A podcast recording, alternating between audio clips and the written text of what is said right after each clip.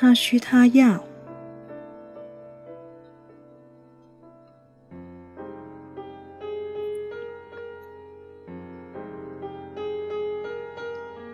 七，他需要他值得信任、真诚与坦率。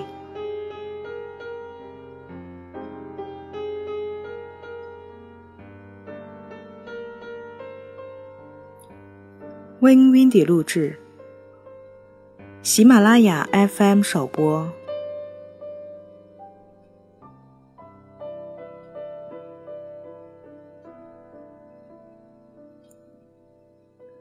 我们每个人都有自己的问题。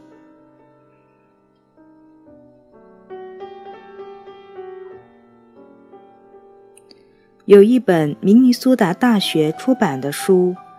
明尼苏达多项人格测试由 S. Hathaway 与 J.C. McKinney 合著，对我帮助很大。通过它，我对人们的个性有了较为清晰的了解。书中有一个标准的个性分析测验。已经被广泛的使用多年。读者可以利用书中提供的各种分类方式，检测自己是否具备某种品质的个性倾向。在任何等级中得到高分，并不表示你有什么问题，而只是供你参考。提醒你在这方面要稍加注意。心理学家需要有更多的事实来支持或否定某个问题的存在。比如说，有个人在一号等级的分数很高的话，有可能属于忧郁症型。我自己在一号等级得分就很高，但是如果你只看见我放松时生龙活虎的样子，你可能就不会发现我有那方面的倾向。只有在我倍感压力时，忧郁的特性才开始显露出来。因为在那种情形下，我比一般受到同等压力的人表现得更不稳定，会不断抱怨自己的健康问题。乔伊斯常常拿这个来洗刷我，说我只要觉得自己有病，就会显得很恐慌。当我承受情绪上的压力时，也是如此。他说的一点儿没错。在通常情况下，我很好。一旦压力来了，问题也来了。因此，婚姻中这项压力原则的重要性是很明显的。以下列出一些 MMPI 十个等级的主要特征，作为参考。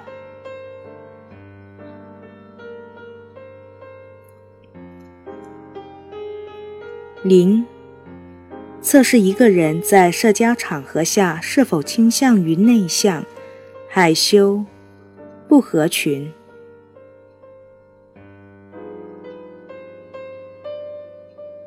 一。测试一个人对自己健康的关切程度，对死亡、疾病的恐惧，以及是否小毛病会演变成致命的疾病。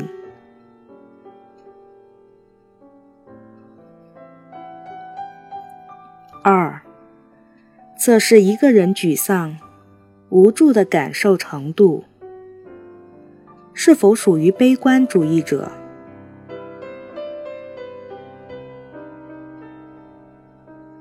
三、测试一个人对情感的压抑程度，是否能诚实的对自己或别人讲出自己心中的感受。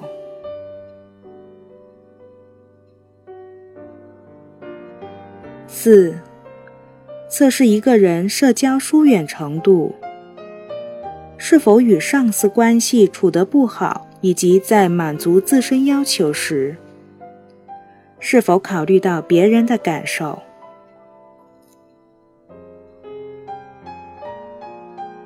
五、测试一个人的阴柔面和阳刚面，是否对别人的需求敏感？是否愿意关心别人？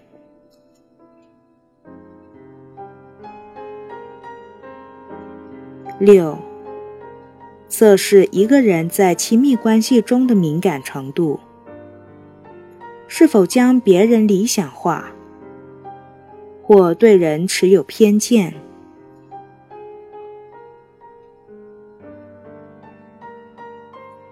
七，测试一个人的恐惧或焦虑程度，是否倾向于优柔寡断、完美至上。或容易受罪恶感所支配。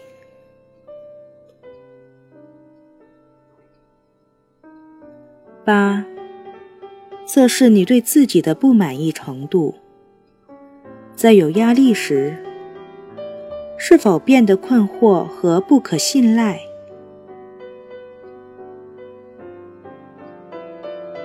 九、测试一个人的精力及活动力。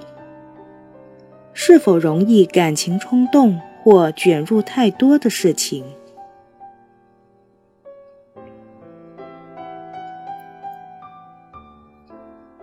我之所以将 MMPI 的迷你课程在此阐述，只是想向你表明，婚姻中男人或女人性格上的差异。在面对冲突与矛盾时，有可能导致各种各样的问题。倘若想要成功化解纠纷，他们必须知道对方在面临压力时所暴露出来情绪上的弱点。不诚实就有可能是其中之一。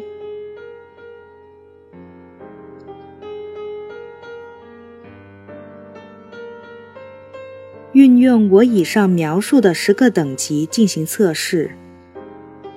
如果有人在第三或第四等级分数较高的话，这表示其在诚实与开放的态度上可能有问题。尤其当丈夫第四等级分数高时，更是如此。这时候。他妻子该做些什么心理准备呢？她很可能觉得丈夫以自我为中心，难于沟通，并很快知道丈夫是个容易为小事怄气的人。此外，他的谎言和半真半假的话。更暴露出他有自我中心的倾向。或许，她可以这样总结丈夫的性格特点：认为按照自己的意愿行事，比讲真话还重要。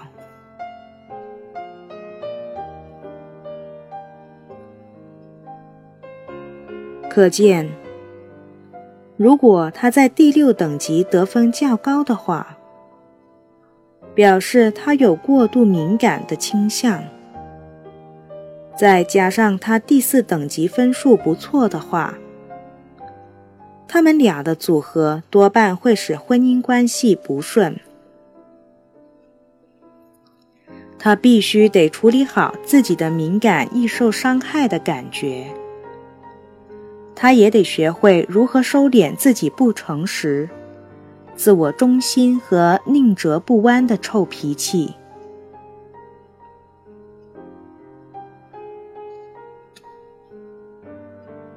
这是否表示你应该赶快去看本地的心理医生，测试你的 MMPI 分数呢？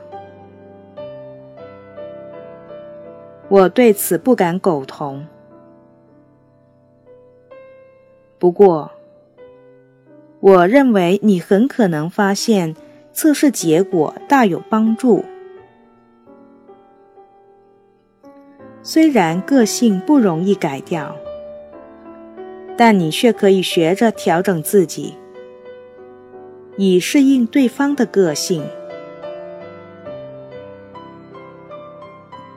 MMPI 测试结果只能证实我们每个人都有自己独特的性格特点、弱点，以及造成某些问题的倾向。这就是为什么我们必须对配偶要尽可能坦诚。我们必须了解彼此的问题，才知道如何调整自己来适应对方。即便你发现配偶第四等级得了高分，也不要惊慌。只要了解到他这个弱点的本质，然后学着如何去给予补偿。